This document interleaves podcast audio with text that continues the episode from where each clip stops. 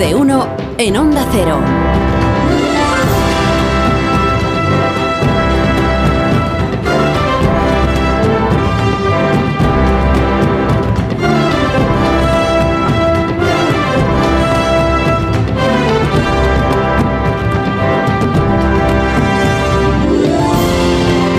Después de las 9 de la mañana, una hora antes en Canarias. Hoy en tertulia con Pilar Gómez, Antonio Casado, con Nacho Cardero, con Marta García Ayer y con Rubén Amor.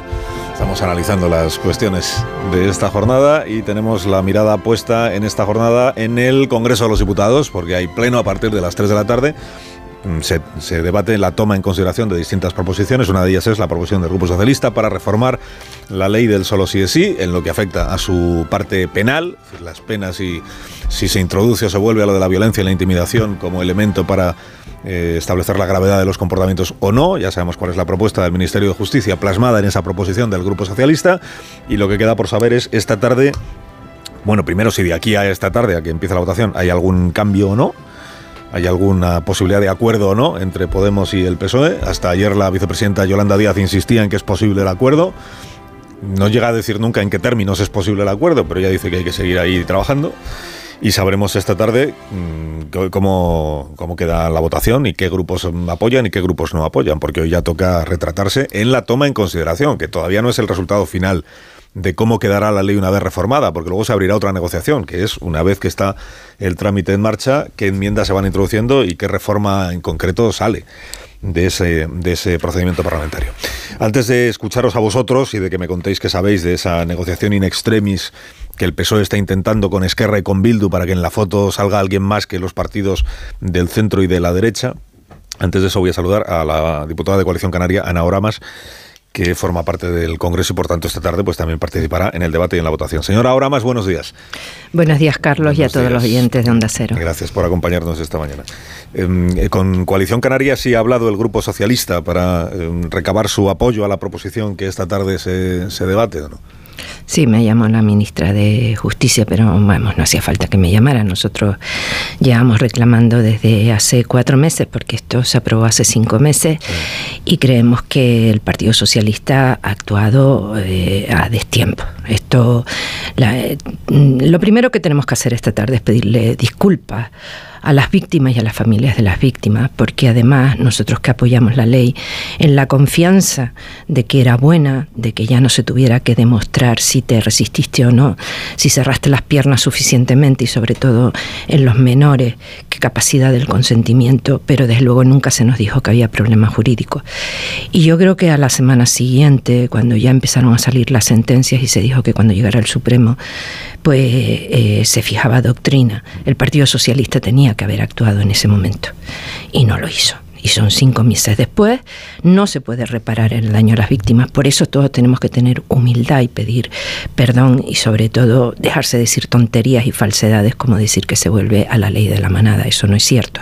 Lo único que pasa es que aquellos delitos más graves, con mayor violencia, volverán a ser agravados. Ya no podemos volver a meter en la cárcel a las 70 personas, a los 70 delincuentes que salieron, ni podemos reparar a las 800 y a las miles que vendrán en los próximos años, pero sí aquellas que se produzcan los delitos a partir de ahora y que no se han beneficiado. Lo que, me pregunto es hasta qué punto ustedes, los diputados y diputadas que van a votar a favor de la reforma, habiendo votado a favor de la ley en el mes de agosto, creo que fue la aprobación definitiva, eh, ¿Hasta qué punto esta tarde van a votar a favor de la reforma con un cierto cargo de conciencia por, por no haber visto en su momento? Yo sí lo tengo, pero tengo una excusa. Nosotros no, no se nos enseñaron los informes que había de algunas instituciones del Estado asesoras y segundo que, que se nos garantizó por el gobierno en aquel mes de octubre y por el Grupo Socialista fundamentalmente que, esto no iba a suceder. Es más, hay que recordar que una semana después, tanto la ministra como el presidente del gobierno y la vicepresidenta y todo el mundo dijo que, que no iba a haber eh, nadie que saliera a la calle ni, ni que iba a haber rebajas de pena.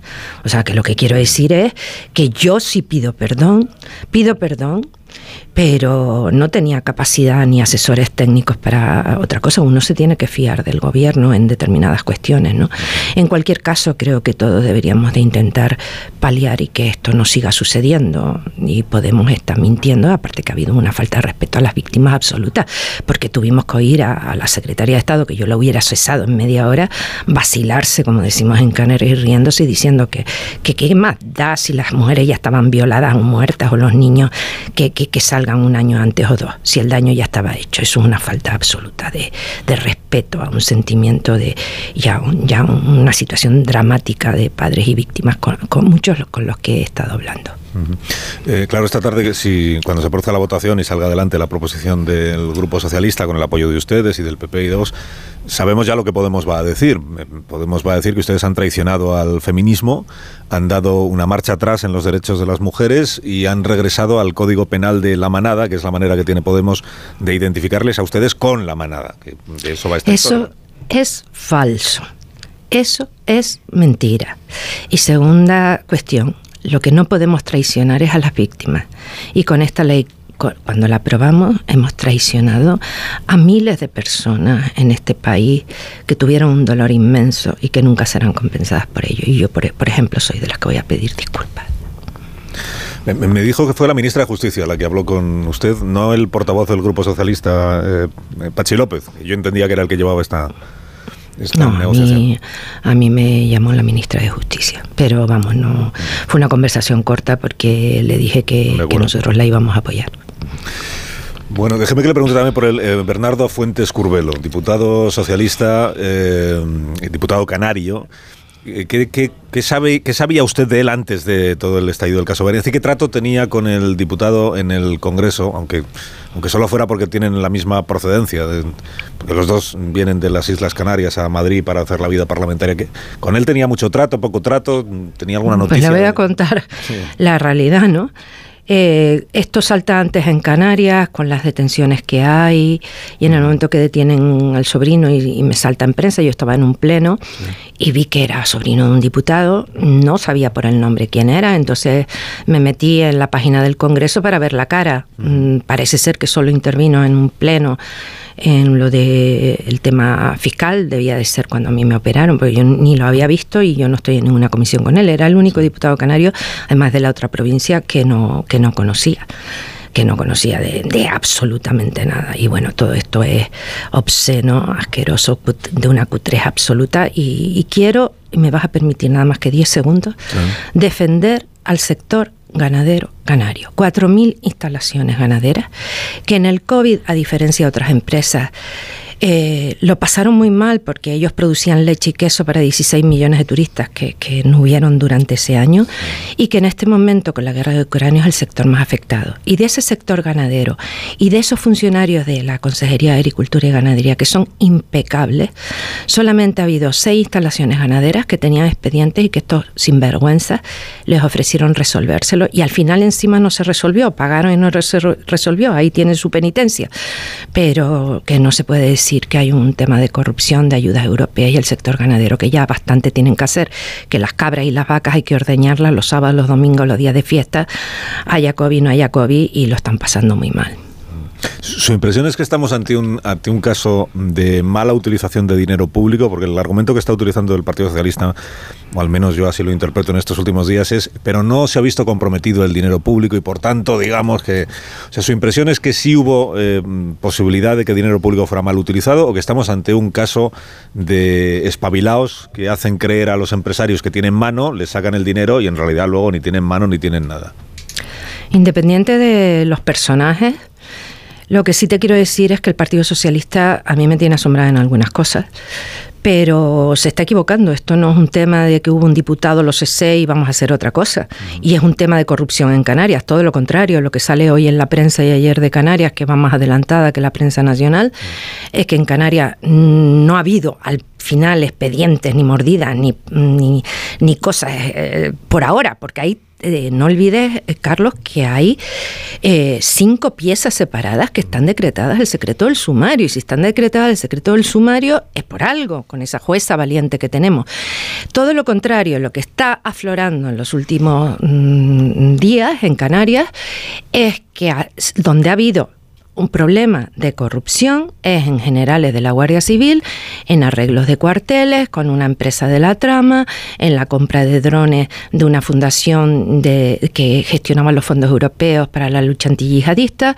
Y nosotros creemos, los de Coalición Canaria, que no vale decir esto se acabó, no. Tienen que comparecer la ministra Calviño, que es la responsable de esa fundación, donde hay cuatro ministerios presentes, el Ministerio del Interior, que es donde parece que puede haber más irregularidades y no digo que esté el, ministro, pero sí generales que hoy salen las conversaciones en la eh, prensa de Canarias en arreglo de cuarteles y en determinadas compras. Y que al final es un escándalo, mm, un escándalo nacional. Y lo primero es chequear tres ministerios si cualquier empresa de la trama ha contratado con ellos y en qué condiciones. Y en Canarias el presidente del gobierno de Canarias tiene que chequear eh, también qué consejerías contrataron con la trama y qué tipo de expediente. Y después ya se verá cuáles son las condiciones jurídicas, penales y tal. A mí lo que sí me sorprende, y te lo digo sinceramente, es que nadie del gobierno central haya salido a defender al presidente del gobierno de Canarias, excepto García Paje. Y la otra cosa, que yo como soy diputada, a mí me avergüenza como canaria, como diputada, todas esas imágenes, es que se haya ido a la casa y captura de diputados del Partido Socialista algunos no conozco ni nada, pero alguna diputada sí la conozco, y que el, Partido Socialista haya dicho o dimiten o presentan una querella y no hayan salido a defender a sus diputados. O sea, yo que conozco a Andrea o a Ana Prieto, estoy segura que fueron una comida y nada, lo demás no sé, ¿no? Pero y que después no se fueron de, de prostitución ni de nada de eso. Pero si sus propios compañeros no salen a defenderlo, y yo creo que lo hacen, porque hay que salvar al soldado Sánchez y alejarnos del Partido Socialista que cada malo palo aguante su vela, pero es que desprestigia a compañeros que son serios y eso. Pero claro, tú dices, voy a salir yo, que soy de coalición canaria, a defender a diputados socialistas o al presidente de Canarias que lo considero una persona normal e impecable cuando sus propios compañeros no salen a defender, es que hay algo que ellos conocen que nosotros no conocemos. Lo que te quiero decir, Carlos, que creo que el Partido Socialista se está equivocando. Esto no es cuatro ganaderos en Canarias y un diputado golfo. Yo creo que los temas que han salido en la prensa canaria ayer y hoy denotan que tiene que haber una investigación importante del Ministerio del Interior. Margarita Robles es la única que ha hecho lo que tenía que hacer. Ha revisado, ayer ha hecho una declaración de que ha revisado todos los expedientes de contratación con empresas de la trama, que tiene dos y que han comprobado que esos dos estaban bien. Pues eso es lo que tiene que hacer Calviño y sobre todo Marlasca. Porque al general Espinosa este usted le ha tratado, el, general Nunca, lo he visto, pero es que no es el general Espinosa. Ayer y hoy salen tres generales nuevos. No sé si lo sabe. Generales y con conversaciones para la adjudicación de reformas de cuarteles en toda Andalucía, en toda España y en, y en una parte de Canarias, ¿no? El mediador este Tacoronte, Navarro Tacoronte, en una entrevista la semana pasada, eh, él dijo que en realidad él, ha sido leal siempre a quien gobierna. el Tacoronte este es un es un pieza también. Leal a quien gobierna significa, eh, según lo que explicó él mismo, que él que ahora estaba trabajando de asesor y mediador para los del PSOE, porque está gobernando el PSOE en Canarias, pero que hizo lo mismo para Coalición Canaria y para No, no, no, dijo que hizo, que hizo eso desde el 2015, que nunca ha estado con Coalición Canaria, y es que desde el 2015 gobernaba el PSOE con nosotros. ¿Y con Coalición Canaria no ha tenido ningún trato este señor? Nunca, él mismo lo ha dicho. Él mismo lo ha dicho.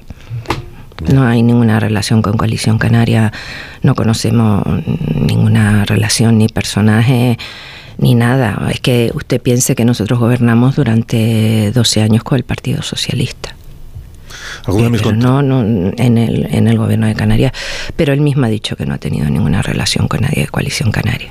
Alguno de mis contertulios quiere participar en la conversación con eh, Ana Oramas, aunque sea un minuto, para preguntarle por alguna de estas cuestiones que tenemos hoy encima de la... Bueno, la señora Oramas, sabéis que va a Y bueno, la otra cosa que estamos muy sorprendidas es la actitud del fiscal porque nunca había pasado en la judicatura española mm. que una jueza entregara a los medios de comunicación un auto en la cual ella justifica por qué se opone a la libertad del diputado y de otros encausados eh, contra el criterio del fiscal y que la ley le obliga a dejarlos en libertad. eh, porque el fiscal eh, ha dicho que no. Y la jueza dice que incluso en esos 10 días entre que dimitió el diputado y que lo, lo pudo citar, eh, hubo manipulación de pruebas. Entonces, nosotros todos pensábamos en Canarias que sería que el diputado había pactado con la fiscalía, pero lo que se ve desde luego es que el fiscal pues no está colaborando como está haciendo esa jueza tan valiente y tan seria con todo, ¿no? Porque cree usted que el fiscal está tratando de encubrir algún comportamiento delictivo de Bernardo No, Fuentes. mm, lo que es muy sorpresivo es que una jueza, no nosotros, nosotros lo que tenemos es la información que dice la jueza. Y la jueza ha manifestado por escrito en un, en un auto que que ella ha entregado a toda la prensa, en que dice que es irracional lo que plantea el fiscal, que está en contra de ese criterio y que se pueden destruir pruebas muy importantes y que hay sumarios que son secretos y que era fundamental tener a Bernardo Fuentes en prisión para que no pudiera manipular las pruebas. Eso lo ha dicho la jueza, no lo digo yo. Eh, ¿cree usted- Marta García ayer, Antonio Casado, alguna pregunta rapidita para la señora Oramas. Señora Oramas, ¿va a ir usted a alguna de las manifestaciones del 8M?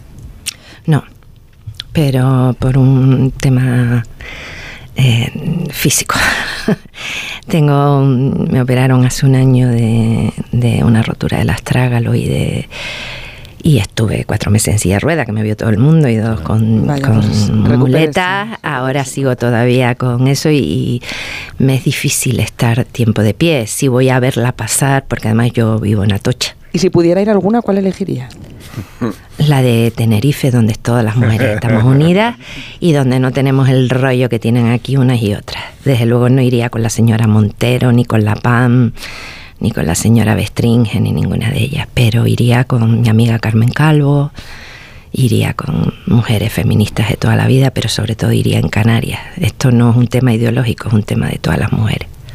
Y a, Bueno, a la propósito de, a propósito de esto, eh, señora Oramas, eh, usted se alinearía, lo ha dicho, pues con, con digamos, con el feminismo que en este momento está representando el PSOE.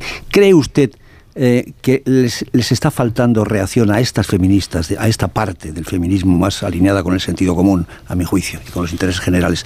¿Cree usted que le está, le está faltando reacción frente a lo que la otra, el, otro ala del feminismo, el de, el de Podemos, está diciendo, por ejemplo, acusándolas a las otras, en las que usted se, se incluiría, de traidoras, de falta de compromiso con la, con la mujer? Eh, ¿cree usted que les está faltando eh, capacidad de reacción? No, a mí me da la impresión de que están incluso perdiendo la dignidad, porque todo esto está pasando, nadie les responde, yo no sé si es por un, por exigencias de poder o por salvar al soldado Sánchez, como usted, como usted diría, pero ¿cree usted que de- deberían tener otra actitud? ¿Cree que deberían reaccionar? No, yo creo que hay mujeres muy valientes en el Partido Socialista. Carmen Calvo eh, ha votado en contra o se ha abstenido y han hecho eso. Otra cosa es que el Partido Socialista actual no existe, no existe Ferraz, no existen ruedas de prensa, no existe debate dentro del, del grupo parlamentario, sino que las decisiones son en función de los estrategas de Moncloa y en función de los tempos del señor Sánchez y en clave electoral. Eh, eso nunca había pasado. O sea, es como ahora en el Congreso. Ahora no hay ningún portavoz en el Congreso que lleve un proyecto de ley con el que tú tengas que hablar, que tenga capacidad de negociación de una enmienda transaccional. No tienen autoridad, eso nunca había pasado. Aquí ahora se busca el voto y se decide desde Moncloa con quién se busca el voto y, no y se pactan leyes para sacarlas sin hablar de las enmiendas de esa ley, sino a lo mejor contra con contraprestaciones a otra ley. O sea, yo al revés, yo tengo amigas dentro del PSOE que han sido muy valientes dentro de, bueno, algunas han tenido que pagar, ¿no? Sus ceses, sus dimisiones o ponerlas en la última fila de, de- del hemiciclo, ¿no? ¿A quién han puesto en la última fila? Bueno, en Podemos y en el PSOE tienen la costumbre de cuando cesan a alguien, Sí.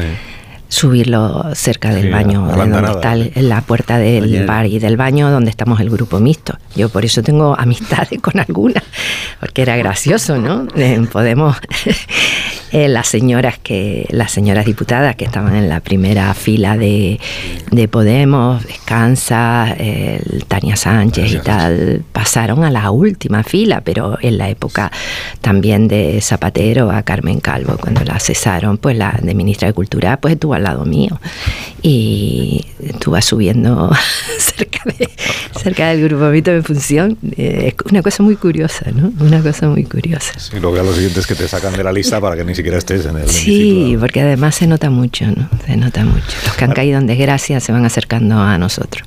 Ana Bramas, gracias por habernos acompañado este, este rato, esta mañana. Muchas gracias. Y por favor, Carlos, que, que el sector ganadero de Canarias es impecable, es trabajador, es muy duro. Han cerrado 200 instalaciones y no tienen nada que ver con esta gentuza. Ana Bramas, que tenga buen día. Gracias por habernos acompañado. Gracias a ustedes. La diputada de Coalición Canaria, que está además ya en, el último tramo de su vida en el Congreso de los Diputados, de, de, su vida política en el Congreso de los Diputados, porque lo siguiente ya es la, la política autonómica, ¿no? Si yo no me equivoco. Bueno.